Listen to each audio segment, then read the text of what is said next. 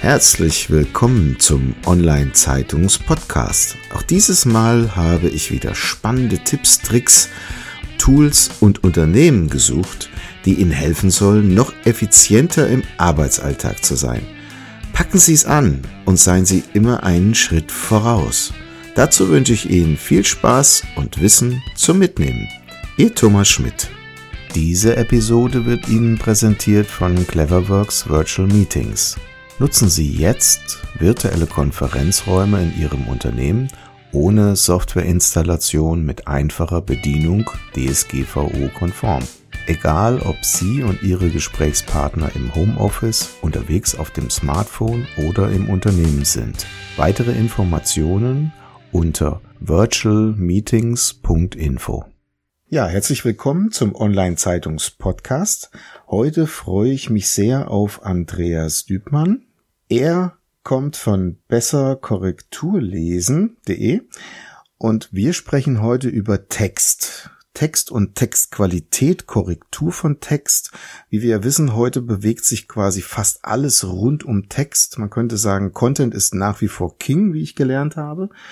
Und deswegen freue ich mich heute auf einen besonderen Experten rund um das Thema Text. Würden Sie sich kurz vorstellen und uns so ein bisschen auf die Reise mitnehmen, wo Sie hergekommen sind und wie Sie zu dem geworden sind, was Sie geworden sind? Ja, das kann ich gerne machen. Ich bin eingestiegen ins Berufsleben als äh, technischer Redakteur und als Kfz-Techniker. Das heißt, ich komme ursprünglich aus der Technik, die aber immer schon mit der Verschriftung sozusagen zu tun hatte. Technische Redakteure sind die Leute, die Montageanweisungen, Reparaturanleitungen, Serviceanweisungen schreiben und die das aber auch gelernt haben. Das möchte ich an der Stelle noch mal betont wissen. Ähm, 1999 habe ich mit dem Korrekturlesen angefangen in einer Kölner Werbeagentur, weil deren äh, Chef und Inhaber meinte, dass ich mich dafür wohl besonders gut eignen müsse. Nachdem wir uns etwas unterhalten hatten, hat er diese Feststellung gemacht und ja, auf diese Weise habe ich in Köln mit dem Korrekturlesen angefangen, ins kalte Wasser gesprungen. Und die Tatsache, dass ich jetzt aus der technischen Dokumentation ursprünglich stamme und auch diese technischen Grundlagen mitbringe, ist meine Herangehensweise an Text halt etwas anders, als man das üblicherweise äh, von Korrektoren auch so kennt. Ich habe mich 2011 selbstständig gemacht als technischer Korrektor und habe gleichzeitig angefangen, ähm, Seminare zu geben zum Thema Korrekturlesen ganz zum Beginn. Und ähm, später kamen dann noch die Themen ähm, Korrekturlesen am Bildschirm, im PDF, digitale Korrekturvorstufe hinzu, aber auch das Thema Sachtexte redigieren. Und, äh, ja, seit 2011 bin ich jetzt selbstständig mit dem kleinen Mini-Unternehmen Besser Korrektur lesen und kann im Prinzip jetzt auf all das zurückgreifen, was ich in meinen Ausbildungen zuvor auch gelernt habe. Mhm. Es fließt jetzt alles sozusagen zusammen zur technischen, zum technischen Korrektorat. Mhm. Sprechen wir mal über Qualität von Text. Also man kann ja jetzt in den Social Medias verschiedene Beispiele sehen, was ein Text ausmacht und wie man vielleicht mit Smileys ihn weiter abkürzt. Aber was ist denn wirklich ein qualitativ hochwertiger Text? Die Frage kann man nur spartenspezifisch beantworten. Ich gehe jetzt davon aus, dass wir über einen Text reden, der Informationen vermitteln soll, mhm. der den Leser nicht. Ein Sachtext, in, genau. Genau, der den Leser nicht in Romanform ablenken soll, vielleicht von seinem Alltag, sondern der tatsächlich Informationen vermitteln soll. Ähm, bei diesen Texten ist es zum einen sinnvoll, dass sie inhaltlich sauber strukturiert sind, mhm. dass man bei den Inhalten entweder der Chronologie einer Handlung folgt oder dass man den Ereignissen folgt, die ähm, in, ihrer, in ihrer Bedeutung. Ja. Mhm. Meistens ist es so, wenn es um, um Anleitungstexte geht beispielsweise, ist es ganz wichtig, dass man der Chronologie folgt. Dass zum Beispiel nicht erwähnt wird, dass man äh, Schraubenlöcher vorbohren muss, nachdem der Leser schon aufgefordert wurde, äh, zehn Schrauben reinzu, einzudrehen. Mhm. Ja. Äh, das ist zum Beispiel äh, sind so, so Fehler, die mir sehr, sehr häufig begegnen, dass man den Leser praktisch nach der Handlungsbeschreibung, nach der Aufforderung, etwas zu tun, davor warnt, was dabei passieren kann. Oder dass man nachträglich sagt, und vorher hättest du, äh, machen Sie bitte noch dieses und jenes. Ja, das heißt, die einzelnen Aussagen, Handlungsaufforderungen, Erklärungen, Einführungsinhalte müssen tatsächlich in der Reihenfolge stehen, in der der Leser oder auch der Betrachter, wenn Bilder mit im Spiel sind, sie auch tatsächlich ausführen soll. Also so Begriffe wie vorher, davor oder hierzu äh, oder ähm, äh, nein, nur die Begriffe davor und äh, bevor sie das und das tun. Also solche Wörter deuten schon darauf hin, dass die Chronologie nicht eingehalten wurde. Mhm. Ja, großartiger Tipp, ja. Das ist ein ganz wesentlicher, häufiger Fehler, einer der schlimmsten Fehler. Denn Sie müssen immer davon ausgehen, dass jemand, der eine Anleitung liest oder einen Anleitungstext liest, ähm, erstmal das tut, was er dort sieht. Ne, er endet beim Lesen mit dem Lesen bei einem Punkt und führt dann diese Handlung aus und liest danach weiter. Mhm. Das heißt, ähm, sobald Sie einen Punkt setzen, müssen Sie sicher sein, dass das, was der Leser bis dahin gelesen hat, er auch ausführen darf, ohne dass er irgendetwas anderes vorher tun muss. Wenn man also von Struktur redet, wäre das ein Punkt. Gibt es das denn? ist ein, ein, ein, ein Punkt von vielen, das ist richtig. Mhm. Ähm, was könnte man noch unter Struktur ja, zu, zu einer vernünftigen Struktur gehört meines Erachtens auch, dass man dem Leser das an Theorie vermitteln muss, was, was, was wichtig ist zu wissen, bevor er man ihn zu einer Handlung auffordert. Ja? Das heißt, bevor ich dem äh, Anwender oder dem, dem Leser sage oder schreibe, lackiere das Holzbrett mit Farbe XY, mhm. sollte ich ihn darüber informieren, dass es unbedingt notwendig ist, diese Farbe vorher gründlich umzurühren. Mhm. Ja, sonst hat er den Pinsel in der Farbe stecken, bevor er umgerührt hat. Das hat wieder was mit Chronologie zu tun. Aber es hat auch was damit zu tun, dass ich dem Leser vorher sage, alle Flüssigkeiten, die du aufträgst, ob jetzt Lack oder Öl oder was auch immer oder Lasur, das musst du vorher gründlich umrühren. Mhm. Ja, bei manchen äh, Verpackungseinheiten und Gebinden macht man das durch Schütteln, wie zum Beispiel bei Sprühdosen. Bei anderen Gebinden muss man halt ein Holzstäbchen nehmen und umrühren. Bei großen Gebinden nimmt man einen Wendelrührer an, an der Bohrmaschine. Aber grundsätzlich ist immer die Regel, bevor ich eine Flüssigkeit auftrage, gründlich umrühren. Mhm. So. Das ist so eine theoretische Information, die kann ich dem Leser vorher mitgeben. Dann hat er sie ein für alle Mal und ich brauche das dann halt nicht vor jedem Arbeitsstück, der mit Lackieren zu tun hat, nochmal neu zu erwähnen. Ja. Das ist zum Beispiel so eine Information, die mir wichtig ist. Unabhängig davon, die sind ja sogar verpflichtet, ähm, auf mögliche ähm, Fehlverwendung hinzuweisen wenn Sie zum Beispiel eine, eine Bedienungsanleitung schreiben. Hat auch Haftungsgründe, glaube ich, ne? Wenn man Richtig, ja. ja. Das heißt, wenn Sie äh, ein Produkt beschreiben, das der äh, Maschinenrichtlinie unterliegt, weil es als Maschine gilt, ne, jedes Haushaltsgerät fällt mhm. darunter. Mhm. Oder weil es unter die EMV-Richtlinie fällt, die elektromagnetische Verträglichkeit, auch alles, was mit Strom zu tun hat. Oder wenn Sie etwas äh, beschreiben, was ein CE-Zeichen hat oder bekommen soll, dann gibt es ganz bestimmte Verpflichtungen, wie die technische Dokumentation auszusehen hat. Und ähm, da, das geht so weit, dass Ihnen nicht nur gesagt wird, worauf Sie hinweisen müssen, wovor Sie warnen müssen, zum Beispiel vor naheliegendem Missbrauch. Ne? Mhm. Dümmstes oder häufigstes Beispiel ist Katze in Mikrowelle zum Trocknen. ähm, aber Sie sind verpflichtet, das hinzuschreiben, und zwar am Anfang des des Dokuments. Und Sie dürfen zum Beispiel dafür auch nur bestimmte Schriftarten verwenden oder bestimmte Schriftarten nicht verwenden. Hm. Ja, solche Texte dürfen Sie zum Beispiel nicht in Großbuchstaben schreiben, weil die sehr schwer lesbar sind. Und da gibt es ganz viele Regeln, an die man sich halten muss, solange man in der technischen Dokumentation sich aufhält. Ähm, und auch das gehört natürlich dann zu einer sauberen Struktur. Ähm, wenn wir jetzt Richtung Werbliches ähm, oder ja Sachtexte gehen, die ähm, zu, zum Beispiel für Kataloge. Mhm. Da machen viele den Fehler, dass sie diese Texte zu werblich gestalten.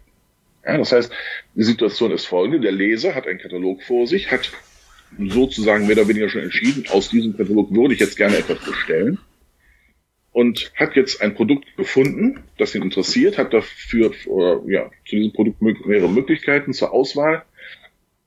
Und ähm, wenn er jetzt an dieser Stelle mit werblichem Text konfrontiert wird, wird er praktisch über diese Textart zurückgeführt in eine Entscheidungsphase, mhm. die er eigentlich schon hinter sich gelassen hat. Denn er hat ja den Katalog schon aufgeschlagen und will eigentlich bestellen. Mhm. Damit läuft man praktisch Gefahr, dass man den Leser zurückführt zu einem ähm, in eine Phase der Entscheidung, die man eigentlich überwunden hat, indem man erreicht hat, dass er den eigenen Katalog aufschlägt. Das ist zum Beispiel auch ein Fehler, der bei werblichen oder bei, bei Texten gemacht wird, die äh, zum Beispiel für Kataloge geschrieben werden. Ja, da sollte man möglichst ohne werblichen Charakter schreiben. Das heißt, ohne verstärkende Adjektive, ohne äh, ausschmückendes Beiwerk äh, sprachlicher Art. Möglichst ganz klar sachlich die Möglichkeiten oder die, die Produkteigenschaften nennen, möglicherweise noch die Unterschiede zu anderen Produkten, aber äh, nur klar herausheben und herausarbeiten, wozu das Produkt geeignet ist, machen kann, was das aushält, ja, bei, bei Werkzeug zum Beispiel, welche Stahllegierung das hat, welche, äh, welche Form zum Beispiel ein, ein, ein Ringschlüssel hat oder ein, ein Steckschlüssel und so weiter. Aber ähm, nicht mehr beschreiben, wie toll das Ganze doch ist und wie schön das aussieht und wie gut das in der Hand liegt. Ähm, dass so ein gutes Werkzeug ergonomisch geformt ist, davon geht der Leser aus, wenn er ein Werkzeugkatalog zum Beispiel aufschlägt. Ne? Mhm. Also es ist eine wichtige Botschaft. Zu viel Werbung an dieser Stelle würde verhindern, ihn zurückführen in eine Spirale des Ich überlege mir es nochmal und dann ist er möglicherweise weg. Ganz genau. Das ist der, der kritisch, das kritische Moment an der Stelle. Ja. Mhm. Wenn man jetzt vielleicht mal auf eine Webseite eingeht, ist es dort eher von Vorteil, wenn man den werblichen Charakter zurückstellt, weil man davon ausgeht, dass es mit einem Katalog vergleichbar ist. Das heißt, der ist ja schon auf der Seite. Jetzt muss ich da nicht noch die große Werbenummer abziehen, sondern versuche einfach nur sachlich darzustellen, was für ein Problem ich dem der Zielgruppe löse ja, das äh, würde ich würde ich gleichsetzen. Ähm, die die werblichen Texte würde ich dort einsetzen, wo ich noch auf die Homepage hinweise. Mhm. Dokumenten, in denen ich versuche oder mit denen ich versuche, dass der Leser äh, meine Homepage besucht. Aber äh, auf der Homepage selbst würde ich sehr, sehr neutral agieren ähm, sprachlich und würde dem Leser äh, in, in einfachen Sätzen, mit einfachen kurzen Sätzen, ähm, sehr klar, möglichst bildhaft darlegen, was ihn auf dieser Seite erwartet und ähm, wie die Seite strukturiert ist, aufgebaut ist, damit er sich darin zurechtfindet. Ich würde dort auch nicht unbedingt sofort auf dem, auf dieser Entree-Seite, auf dieser Einstiegsseite nicht sofort mit äh, Fachbegriffen agieren, auch nicht unbedingt sofort mit meinen Produktnamen, denn ich muss davon ausgehen, dass der Leser ganz andere Begrifflichkeiten in seinem, äh, in seinem Suchregister sozusagen hinterlegt hat, äh, auf der Suche nach einem bestimmten Produkt oder nach einer bestimmten Lösung. Ja? Mhm. Und darin enthalten sind wahrscheinlich nicht die Artikelnamen oder die Servicebezeichnungen oder Eigennamen, sondern das sind ganz allgemeine Begrifflichkeiten äh, verschlagwortet, äh, wenn ein Leser oder ein, ein Interessent im Netz nach Lösungen oder äh, Angeboten sucht, mit denen er weiterkommt, die ihn weiterbringen. Mhm. Also ich kenne es ein bisschen so, wenn man über die Reise des Kunden spricht oder Customer's Journey auf, auf gut mhm. Neudeutsch, mhm. ähm, dann gibt es ja verschiedene Ebenen, auf denen sich der Kunde befindet. Auf der einen Seite, das haben wir kurz angesprochen, ist der Punkt, wo sich der Kunde erstmal allgemein informieren möchte über einen Sachverhalt. Mhm. Dann gibt es den, wo er möglicherweise vergleichen möchte, welche Dinge es in dem jeweiligen Sachverhalt an Angeboten gibt. Und dann will er den eigentlichen Text zu dem, was er ausgewählt hat. Also die klassische Vergleichsform an der Stelle wäre, ich interessiere mich für Fotografie, also informiere ich mich erstmal über Fotografie, was gibt's da alles, wie mhm. kann ich Fotos machen, da gibt's analoge Fotografie, da gibt es digitale Fotografie, dann entscheidet er sich für digitale, dann mhm. möchte er vergleichen, da gibt es verschiedene Vergleichsangebote, verschiedene Hersteller, verschiedene Eigenschaften, die Kameras erfüllen. Und dann hat er sich davon eine ausgesucht und dann unterscheidet er möglicherweise die verschiedenen Angebote Angebote zu dieser je jeweiligen Kamera 4711, um sich dann dort das beste Preis-Leistungs-Verhältnis vielleicht als ja. Aus Auswahlkriterium auszusuchen. Das heißt, ich komme ja so über diese verschiedenen Reisen dann am Ende zu einem äh, Punkt, wo der Kunde tatsächlich kaufen soll. Jetzt haben Sie vorhin gesagt, Sie schreiben auch Werbetexte. Das bedingt ja, oh, Entschuldigung, Sie korrigieren Werbetexte.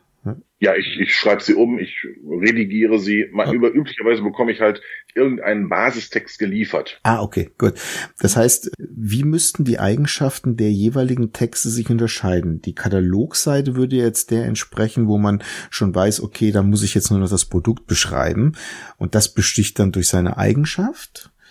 Die beiden Varianten davor, wie, wie müsste man das machen? Kommt man eher über die Problemlösung zur Lösung oder durch die Adressierung des Problems zur Lösung? Ich glaube, das ist sehr produktabhängig. Ja. Wenn es um, um Konsumgüter geht, die der Mensch an sich nicht braucht, mhm. dann, da muss ich ja in vielen Fällen erst einmal den Wunsch produzieren, mhm. ja, dass ich beim, beim Leser den Wunsch erzeuge, oh, solche schönen Fotos möchte ich auch machen können. Mhm. Oder möchte ich auch machen. Mhm. Das wäre dann der sehr wertliche Teil, wo ich den Leser praktisch da abhole, wo er praktisch in sich Wünsche erkennt oder wo er feststellt, oh, ich habe noch Zeit, ne, ich habe noch Ressourcen, ich würde jetzt gerne äh, schöner oder besser fotografieren. Das ist mit Sicherheit die, die wertigste dieser drei Phasen. Mhm. In zweiten Phase geht es ja darum, dem Leser vielleicht auch deutlich zu machen, was überhaupt möglich ist für ihn als Laien ne, an, an Fotos. Mhm. Ähm, da wir jetzt schon von der digitalen Fotografie sprechen, das, was sie heute noch können müssen, um ein sehr gutes Foto zu machen, sind etwa fünf bis zehn Prozent dessen, was sie früher können mussten. Weil die Software ihnen unglaublich viel abnimmt. Mhm. Die Software teilt heute die Bilder in mehrere Bereiche ein, abhängig davon, was für Farbstruktur, Farben ähm, und Kontraste vor allem sich in den unterschiedlichen Bereichen zeigen und berechnet dann praktisch für jeden Bereich die, den Kontrast und die Farbsättigung separat und baut das hinterher wieder zusammen. Mhm. Also, die können heute als Laie mit dieser Technik schon bessere Fotos machen als früher ein Profi. Am gleichen Standort zur selben Zeit mit demselben Motiv. Mhm. Ähm, wenn Sie dem Leser an dieser Stelle praktisch zeigen, was für Möglichkeiten sich ihm bieten inzwischen mit dieser aktuellen Technik, brauchen Sie ja im Prinzip gar keine großartige Werbeleistung mehr erbringen, sprachlicher Art, sondern Sie müssen ihm nur zeigen, was geht. Also das wäre der Wow-Effekt dann. Genau, in dem Falle ist das der Wow-Effekt. Ja, mhm. ähm, wenn Sie äh, ein, eine Espressomaschine oder eine Kaffeemaschine vergleichen ähm, mit, mit äh, im, dagegen setzen, ähm, gegen den Fotoapparat, da müssen sie natürlich viel mehr über das Lebensgefühl auch kommen. Ja?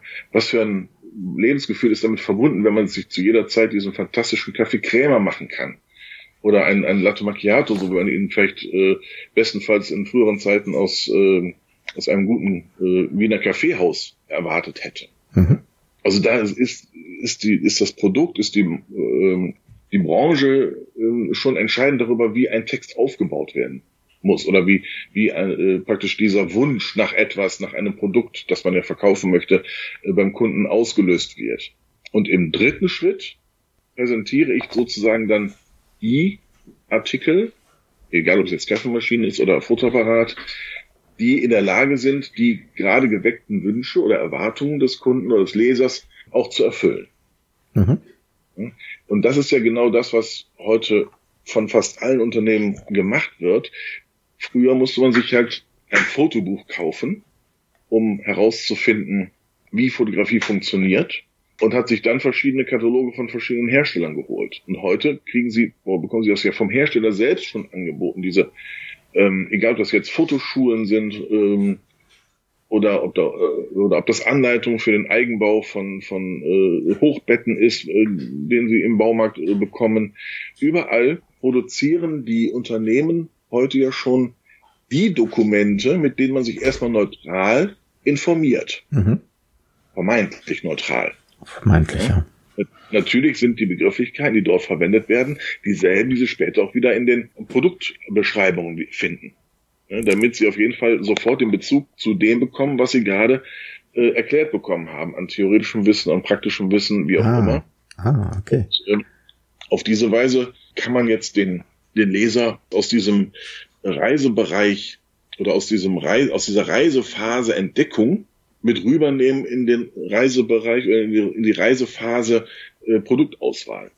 Mhm.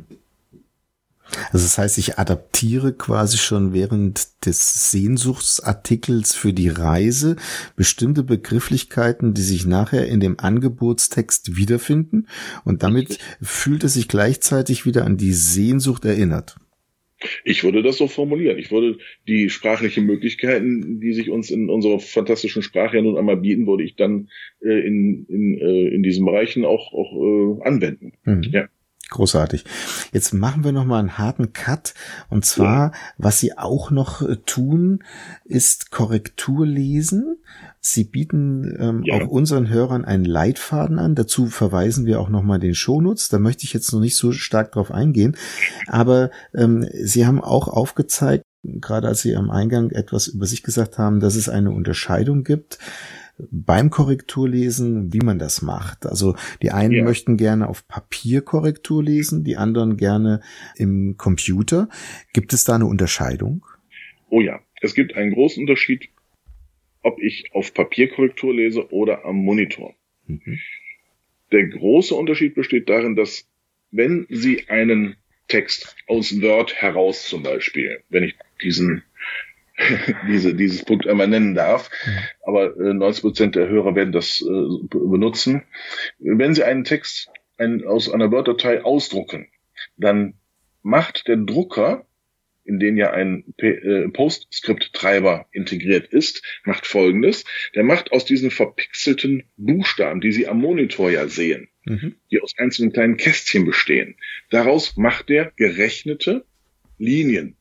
Das heißt, die Radien eines C, ähm, oder die, die, die Linie des C, des großen C, besteht dann nicht mehr aus einzelnen Kästchen oder Quadraten oder Rechtecken, sondern besteht aus zwei Linien, Außenlinie und Innenlinie, gefüllt dazwischen mit Schwarz, die tatsächlich berechnet sind und wo Radien berechnet wurden. Ne? Jede Stelle dieses Cs hat eine, einen anderen Radiuswert und ähm, auf diese Weise können Sie mit dem Drucker, ich rede jetzt mal nicht von Nadeldruckern, sondern von äh, normalen Laserdruckern, können Sie ein solches C viel sauberer darstellen als äh, am, am Monitor. Mhm. Ja, das hat etwas mit der Darstellungsform zu tun und mit der Fähigkeit oder die, der Eigenschaft der Drucker äh, über diesen Postscript, äh, diese Postscript-Funktion aus einer Kette von äh, Rechtecken praktisch einen eine, eine, ein gerades, glattes, rundes C zu machen. Mhm. So. Der nächste, das nächste Problem sind die Abstände der Buchstaben. Die sind, wenn Sie am Monitor das äh, äh, Wort betrachten, steht zum Beispiel ein E immer neben einem T. Oder ein I steht neben einem T. Während, wenn Sie das drucken, rückt das IE unter das T. Ein bisschen, ein kleines bisschen unter das T. Und dadurch wird der Abstand ein anderer. Mhm. Äh, auch das ist eine Darstellung, die wir vom Papier gewohnt sind, die wir aber am Monitor so nicht wiederfinden. Das hat zur Folge, dass wir eigentlich viel lieber auf Papierkorrektur lesen als am Monitor. Diese Problematik der Verpixelung am Monitor, die ist umso größer, je kleiner der Monitor ist. Mhm. Je größer der Monitor, desto größer kann ich den Buchstaben zoomen oder skalieren. Mhm. Ich muss ihn nicht mehr mit 60 Prozent Größe anschauen, sondern ich kann den mit 250 Prozent Größe anschauen. Und dadurch werden die Ecken dieser Verpixelung immer kleiner, diese Stufen im runden C werden immer geringer und der Buchstabe ähnelt mehr und mehr, je größer ich ihn darstellen kann, den Buchstaben, den Sie auf Papier ausdrucken lassen. Mhm. Das ist der Hauptgrund, warum viele Menschen sagen, nein, ich kann am Monitor nicht Korrektur lesen, ich muss es mir ausdrucken. Wenn diese Menschen einen ausreichend großen Monitor hätten mit einer ausreichend hohen Auflösung und möglichst noch ein, mit einem Monitor, den man hochkant drehen kann, das sind sogenannte Pivot-Monitore, mhm. damit können Sie eine Darstellung erreichen, mit einem nötigen Abstand natürlich. Sie brauchen einen relativ tiefen Tisch, damit Sie den Monitor weit wegschieben können. Denn irgendwann wird es natürlich zu groß für die normale Monitorentfernung, diese 250 Prozent. So, und wenn Sie dieses, sich das einmal vorstellen, großer Bildschirm weit weg vom Betrachter, mit recht großer Buchstabendarstellung. Dann kommen Sie, was die Darstellung des Textes angeht, sehr nah an einen Ausdruck. Mhm. Wenn Sie sich einmal vorstellen, wie ein Text früher aussah, wenn man ihn mit der Schreibmaschine getippt hat. Bei der Schreibmaschine ist es so, dass jeder Buchstabe den, den gleichen Platz benötigt auf dem Papier, gleich breit ist. Mhm. Das heißt, der Wagen, der das Papier praktisch äh, transportiert, der rutscht nach jedem Anschlag um die gleiche Breite weiter. Mhm. Die Buchstaben haben äh, alle die, dieselbe Größe. Sie können nicht fett oder irgendwas darstellen. So, das ist das eine Extrem. Mhm. Ja.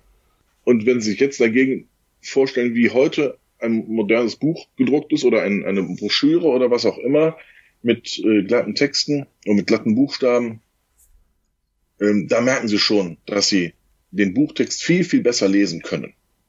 Ja, und je näher Sie jetzt mit der Darstellung der Schrift äh, am Monitor an den Buchdruck herankommen, desto besser lässt sich das lesen. Ähm, es geht da zum einen um das Schriftbild, um die, um die Qualität des Schriftbildes wächst halt, steigt halt mit der Auflösung des Monitors. Das heißt, wenn Sie äh, einen schwach auflösenden Monitor verwenden, werden Sie ganz grobe Pixel sehen. Wenn Sie einen 4K-Monitor verwenden, bekommen Sie ein extrem sauberes Schriftbild schon. Mhm.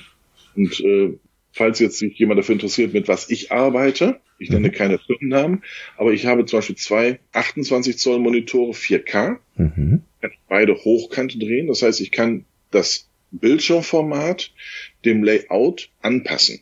Wenn ich ein Dokument, zum Beispiel eine Broschüre Korrektur lese, im, mit Spaltenformat oder mit Spaltenlayout, dann stelle ich die Monitore hochkant, also ein Monitor stelle ich hochkant und lese darin jede einzelne Spalte Korrektur. Den zweiten Monitor, der steht daneben, der bleibt im Querformat.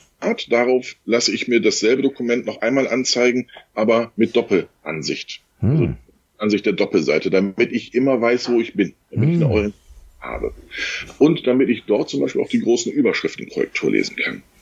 Denn wenn ich jetzt auf 250 Prozent reingezoomt habe, kann ich natürlich keine Überschriften mehr Korrektur lesen. Die erscheinen mir dann nur noch wie geografische oder geometrische äh, äh, Elemente. Ja, ich erkenne da gar keine gar keinen Text mehr, weil ich die einzelnen Buchstaben als solche gar nicht mehr wahrnehme. Deswegen ist es ganz wichtig, dass man beim Korrekturlesen am Bildschirm dieses Dokument erst einmal mit 60 Prozent zum Beispiel sich anschaut und dann alle Überschriften liest, die man bei dieser Größe gut lesen kann. Dann geht man auf 100 Prozent, liest die nächste Überschriftenebene zum Beispiel und so weiter. So weit, bis man im, bei der Größe, bei einer guten Größe für die, für den Fließtext ist. So, und wenn man danach noch weiter skaliert, dann kann man auch sehr gut die Texte lesen, die als Kleingedrucktes unten drunter stehen. Gerade bei wissenschaftlichen Arbeiten oder bei Vertragswerken, ja, überall da, wo Fußnoten mit zwei, drei Punkt kleinerer Schrift äh, dargestellt sind, ist es ganz wichtig, dass Sie da nochmal eine Stufe weiter reinzoomen und das auch ausreichend groß darstellen. Und spätestens bei Kleingedruckten haben Sie beim Lesen auf Papier kaum noch eine Chance. Mhm. Jetzt vielleicht dazu noch eine Frage. Ja. Äh, es gibt ja jetzt den Trend, dass man, so wie wir vielleicht ganz früher gearbeitet haben, mit Grünmonitoren, grüne Schrift auf schwarzem Grund, dass jetzt diese ganzen Monitoreinstellungen für schwarze Bildschirme kommt.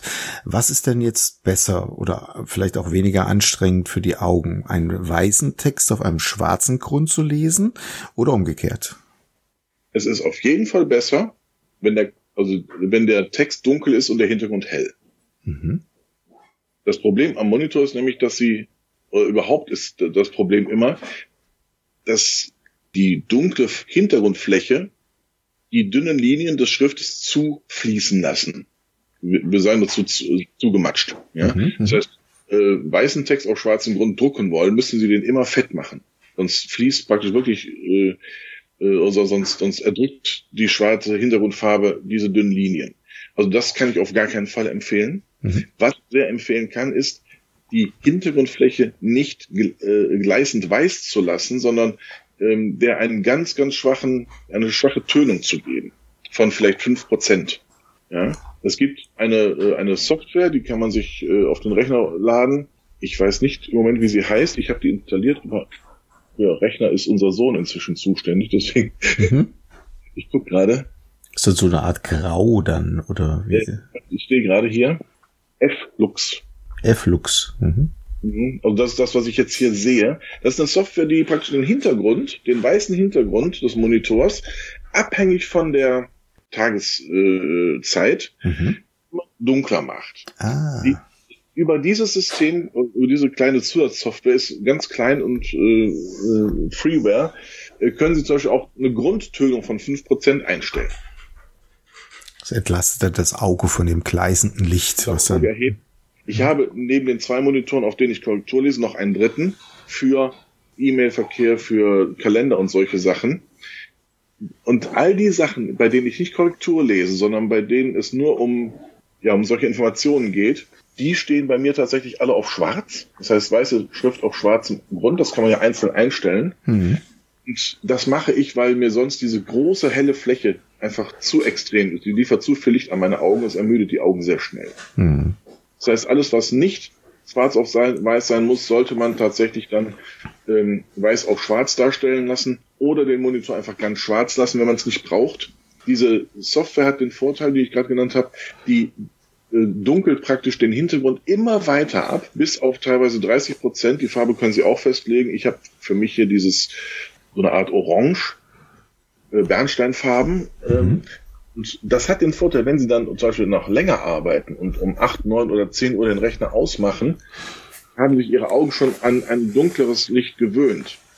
Ansonsten brauchen sie nämlich oft noch eine halbe Stunde bis eine Stunde, bis sie überhaupt von diesem hellen Licht wieder weg sind, weil ihnen das ja Tageslicht suggeriert. Ja, ja vor allem, weil die Monitore sehr stark blau strahlen. Hm? Genau, und deswegen brauchen sie teilweise eine Stunde länger, um einschlafen zu können, wenn sie abends den Rechner benutzt haben, als wenn sie sich die, den, die Hintergrundfarbe schon runter äh, haben schrauben lassen, sozusagen mit dieser Software. Großartig großartiger Tipp, weil wir sitzen alle ja doch immer häufiger vor irgendwelchen Monitoren. Ja, das ist halt so. Ja, ja. von daher äh, wichtig. Aber 2010 ausschließlich am Monitor. Ich habe seit 2010 kein Blatt mehr ausgedruckt zum Korrekturlesen. Mhm. Das liegt einfach daran, dass meine Kunden so weit weg sind und ich kann denen schwer zumuten, darauf zu warten, dass ich die Korrekturen auf Papier äh, notiert habe und ihnen per Post zuschicke. Mhm. Außerdem sind viele Dokumente haben Zeitungsformat und sie finden äh, in ganz Oldenburg keine, äh, keinen Copyshop, der ihnen ein Zeitungsformat ausdrucken kann. Mhm. Also war wiederum darauf angewiesen, am Monitor zu arbeiten und kann inzwischen die Vorteile, die mir der Monitor nutzt oder die mir das Korrekturlesen am Computer äh, bietet, äh, vollends ausnutzen. So dass ich im Prinzip nur noch 80 Prozent, 80 bis 95 Prozent der Fehler überhaupt äh, nicht mehr finden muss, die ich früher finden musste, weil das eine Maschine viel besser kann. Hm womit wir beim Thema ähm, digitale Korrekturvorstufe sind. Ja. Vielleicht können wir noch mal darauf eingehen, welche Mitarbeiter sollten denn heute überhaupt Korrektur lesen in Unternehmen? Ja, ähm, ich gebe ja seit 2011 diese Korrekturleseseminare. Ursprünglich war das Ganze gedacht für Mitarbeiter aus der technischen Dokumentation, die eben technische Anleitung Korrektur lesen müssen. Mhm. Interessanterweise kommen aus dieser Branche die wenigsten Teilnehmer. Ganz, ganz viele Teilnehmer kommen aus Sekretariaten und zwar äh, branchenunabhängig aus jeder Firmenstruktur und aus, äh, aus allen nur erdenklichen Sparten. Mhm. Das reicht von der großen Spedition über große Verbände wie die ADAC bis hin zu äh, mittelständischen Unternehmen, Unternehmensberatungen, äh, teilweise auch äh, Anwaltskanzleien, aber auch Fraunhofer Institut äh, lässt viele Mitarbeiter schulen. Also das, das geht wirklich querbeet. Was aber auffällt, ist, dass die meisten Teilnehmer Teilnehmerinnen sind mhm. und dass diese Teilnehmerinnen zu einem großen Teil aus dem Sekretariat kommen von denen man weiß, dass sie gut schreiben können. Mhm. Korrespondenz. Mhm. So, und wenn ich weiß, dass die Frau Müller sehr gut Korrespondenz schreiben kann, dann gehe ich auch davon aus, als Laie, dass die Frau Müller gut Korrektur lesen kann. Das sind leider zwei Arbeiten, die miteinander nichts zu tun haben. Mhm. Beide verlangen natürlich das Wissen um die richtige Schreibung. Aber ob ich jetzt einen Text schreibe und verfasse oder ob ich den Korrektur lese, das ist nach meinem Verständnis so weit voneinander entfernt, wie Rohre verlegen und hinterher Fliesen drauflegen. ja? ja. einem Verständnis zwei verschiedene Berufe.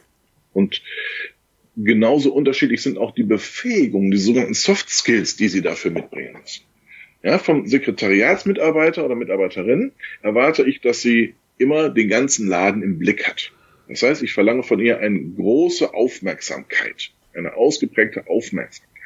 Die muss im Blick haben, die Kollegin, wer durch welche Türe rein und raus geht. Die muss im Blick haben, wer welche äh, Kopien raucht. Die muss im Blick haben, wer welche Post denn bekommt und vielleicht vorsortiert bekommt, wer welche Zeitungsausschnitte bekommt äh, und so weiter.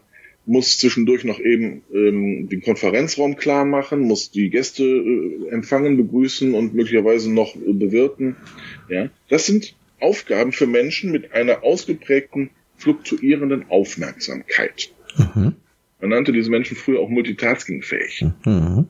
So, ein Korrektor mit einer ausgeprägten fluktuierenden Aufmerksamkeit, so wie man das von der Sekretärin erwartet, ist eine Katastrophe. Er muss sich fokussieren können auf eine Aufgabe. Mhm. Tun, ja, das, das hat nichts damit zu tun, dass dieser Mensch Fehler schlechter findet. Ne?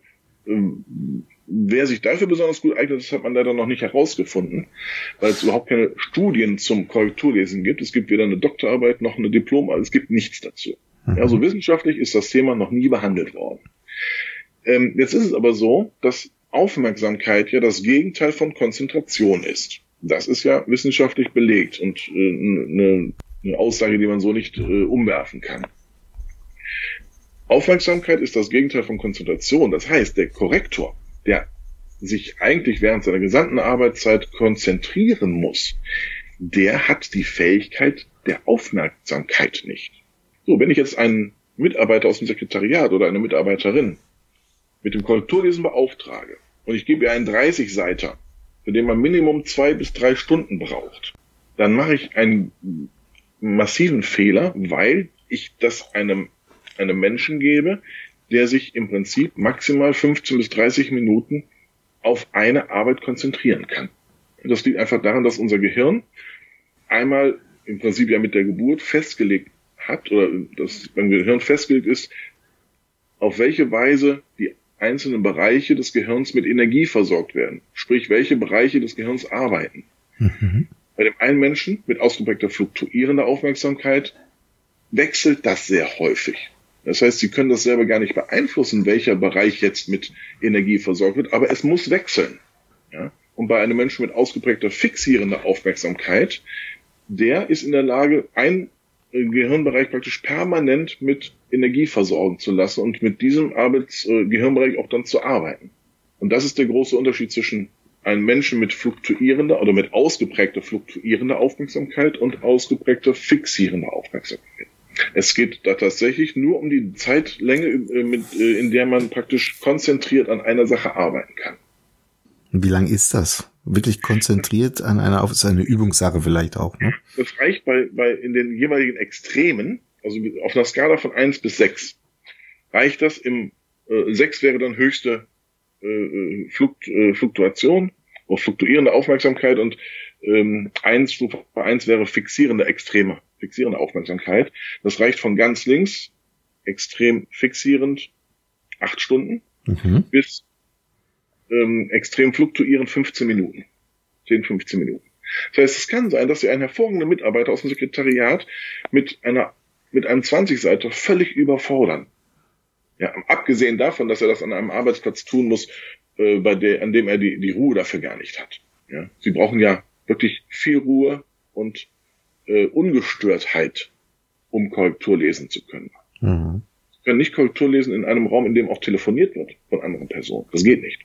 Ja, denn das Problem, das wir haben, ist ja, dass die Eingangskanäle, Auge, Ohr, beide liefern Sprache, beides endet, beide Kanäle enden im Sprachzentrum.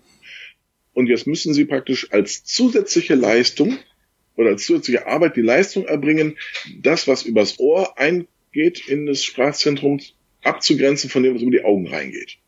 Und das ist eine unglaubliche Konzentrationsleistung, die sie da erbringen müssen die ihnen sehr, sehr viel Energie raubt. Mhm. Ja, das heißt, jemand, der im Sekretariat oder in einem Bereich Korrektur lesen muss, in dem auch andere Personen telefonieren, Großraumbüro zum Beispiel, er hat schlechte Chancen oder geringe Chancen, eine gute Arbeit abzuliefern. Ich habe Teilnehmerinnen und Teilnehmer gehabt im Seminar, die haben in der ruhigen Phase des Seminars, wo sie wirklich, wo es ganz still war im Raum, haben die alle Fehler gefunden und haben sich dann nachgefragt, wieso finde ich denn im, am Arbeitsplatz nicht alle Fehler? Und dann haben wir eine Übung gemacht äh, mit Störungen und unter Zeitdruck. Und plötzlich haben die Teilnehmer festgestellt, oh, ich habe hier eine Menge Fehler übersehen. Und dann war klar, woran es liegt. Leute, die ganz hervorragend sind im Korrekturlesen, können nur deswegen die Leistung nicht abrufen, weil sie die nötige Ruhe dafür nicht, den nötigen Arbeitsplatz sozusagen. Ja, also Unterbrechungen sind schon der Feind der, der guten Arbeit, das kann man schon sagen. Und vor allem heute in Zeiten von Smartphone und äh, allen möglichen Unterbrechungen muss man eigentlich eher darauf achten, abzuschalten oder abschalten zu lernen, ja. äh, um einfach nicht permanent durch die Unterbrechungen sich am Ende des Tages zu fragen, was habe ich denn heut, heute eigentlich geschafft? Und äh, es gibt eine sehr interessante Studie, mit der ich mal konfrontiert worden bin. Wie viel Zeit kostet eigentlich eine Unterbrechung? und da sind wir damals auf zehn Minuten gestoßen. Da also, sagt ja, das Telefon klingelt, ich leg auf und bin wieder in meiner Arbeit. Nein, nein. Es ist eben nicht so. Man braucht, bis, bis man wieder vollständig den Gedanken aufgegriffen hat und exakt äh, in dieser vorgearbeiteten Tätigkeit wieder einzusteigen, rund zehn Minuten um dann ja. wirklich konzentriert wieder bei der Sache zu sein. Wenn man ja. sich das mal vorstellt, ja, das Telefon klingelt die Stunde fünfmal, dann kann man sich am Ende wirklich fragen, was hat man neben dem Telefonat sonst noch schaffen können, wenn es tatsächlich zehn Minuten bräuchte. Ja, ja und die, die Menschen, die praktisch eine solche Arbeitsweise erwarten, die müssen sich dann auch ganz klar fragen, wie viel Zeit habe ich mir oder meinem Mitarbeiter praktisch dadurch genommen, dass ich ihn verschiedene Dinge machen lasse. Ich denke, dass, dass wir sehr, sehr viel Zeit und damit auch ja Geld einsparen könnten, wenn wir Mitarbeiter die Dinge, die sie in Ruhe und störungsfrei machen müssen, auch wirklich machen lassen. Mhm. Und dass wir dann möglicherweise auch als Geschäftsführer oder wie auch immer dann vielleicht einmal mehr selber zum Telefon greifen oder äh, das Telefon einmal umlegen auf, auf einen anderen Arbeitsplatz, Wichtig ist, dass die Arbeiten, die eben Konzentration fordern, dass die auch die Ruhe bekommen, die für Konzentration erforderlich ist. Mhm. Korrekt. Das heißt, sie können nicht äh, von äh, einem äh, Rennfahrer äh, erwarten, dass er ein Formel-1-Rennen gewinnt, wenn sie ihnen nur ein Cinquecento dahinstellen. Wir brauchen schon ein adäquates Fahrzeug, um überhaupt mitfahren zu können. Ja, das ist so. Ja, Herr Düppmann, wir sind, wir sind schon mehr als am Ende unseres Gesprächs. Es war so spannend, dass ja. ich gar nicht aufhören konnte zu fragen. Das ist wirklich mit Abstand, glaube ich, die längste Podcast-Folge. Aber ich glaube, sie ist einfach deswegen interessant, weil wir alle, die wir an einem Monitor sitzen, natürlich lesen und ja. mit Sprache umgehen, aber auch vornehmlich lesen. Ich sitze hier und lese quasi den ganzen Tag und schreibe. Und deswegen war das ein äh, fantastischer Einblick, den Sie uns in Ihrer Arbeit gewährt haben. Dafür ja. bedanke ich mich sehr herzlich. Vielleicht doch so eine letzte Frage. Gibt es denn äh, irgendwelche Bücher, die Sie auf Ihrem Weg in irgendeiner Form inspiriert haben, die Sie gerne mit uns teilen wollen? Ja, Bücher. Also was ich immer sehr gerne gelesen habe, inzwischen lese ich sie nicht mehr, weil ich sie schon alle gelesen habe, ähm, ist eine Buchserie von Patrick O'Brien. Mhm. Das sind im Prinzip Seefahrergeschichten aus dem 18. Jahrhundert. Äh, spielt immer so um 1760 bis 1790. Das Besondere daran fand ich immer, oder was mich besonders fasziniert an diesen Büchern, war, dass sie auf authentischen Begebenheiten beruhten. Also ich mag zum Beispiel keine Bücher, ähm, die auf Fiktion beruhen. Ich mag keine Fantasy, ich mag äh, nur solche Geschichten, die einen realen Bezug haben. Mhm. Ja, und, äh, diese Buchserie, die basiert eben auf Logbucheinträgen ähm, aus Logbüchern, die man bis heute bei der britischen Marine einsehen kann. Was mich fachlich einmal sehr fasziniert hat, war ein Buch von Michael Ende, Jim Knopf und die wilde 13. Mhm. das gelesen hatte, war ich der Meinung, oder seit ich das gelesen habe, bin ich der Meinung bis heute, das ist eigentlich Pflichtlektüre für jeden technischen Redakteur und für jeden, der Sachtexte schreibt oder schreiben muss oder schreiben darf. Weil Michael Ende in diesem Buch in Perfektion Inhalte lesenswert vermittelt hat und trotzdem sich an die wichtigsten Regeln gehalten hat. Eine Information, ein Satz. Informationen bauen aufeinander auf, also müssen auch die Sätze aufeinander aufbauen. Es gibt maximal ein Komma pro Satz, es gibt maximal, glaube ich, 12 bis 14 Wörter pro Satz. Das ist natürlich in erster Linie für Kinder geschrieben, aber ähm, es hat auch deswegen so viel Erfolg, diese Geschichten, glaube ich, weil es den Erwachsenen Spaß macht, das vorzulesen. Und äh, genauso bin ich der Meinung, dass auch eine Anleitung, dass ein Sachtext dem Leser Spaß machen muss. Der Text muss lesenswert einfach sein. Es muss ein lesenswerter Sachtext sein, wenn ich den Wunsch habe, dass der Leser den Text bis zum Ende liest. Mhm. Großartig. Herr Dübmann, vielen herzlichen Dank für die Zeit und die interessanten Ausblicke in das, was Sie tun. Ein faszinierendes Feld. Vielen herzlichen Dank. Ja, sehr gerne. Ich bedanke mich auch für das freundliche Interview. Das war's schon wieder. Vielen Dank, dass Sie dieses Mal mit dabei waren. Wir haben noch einen besonderen Service für Sie. Unter online-zeitung.de slash podcast-service können Sie sich zum Subskriptionsservice anmelden. Sie werden dann vor allen anderen informiert, sobald ein neuer Podcast aus dem Unternehmensbereich erscheint, der für Sie wichtig ist. So verpassen Sie keine Folge mehr. Auch freuen wir uns, wenn Sie unseren Podcast bei iTunes, Spotify oder anderen Plattformen abonnieren. Danke, dass Sie dabei sind.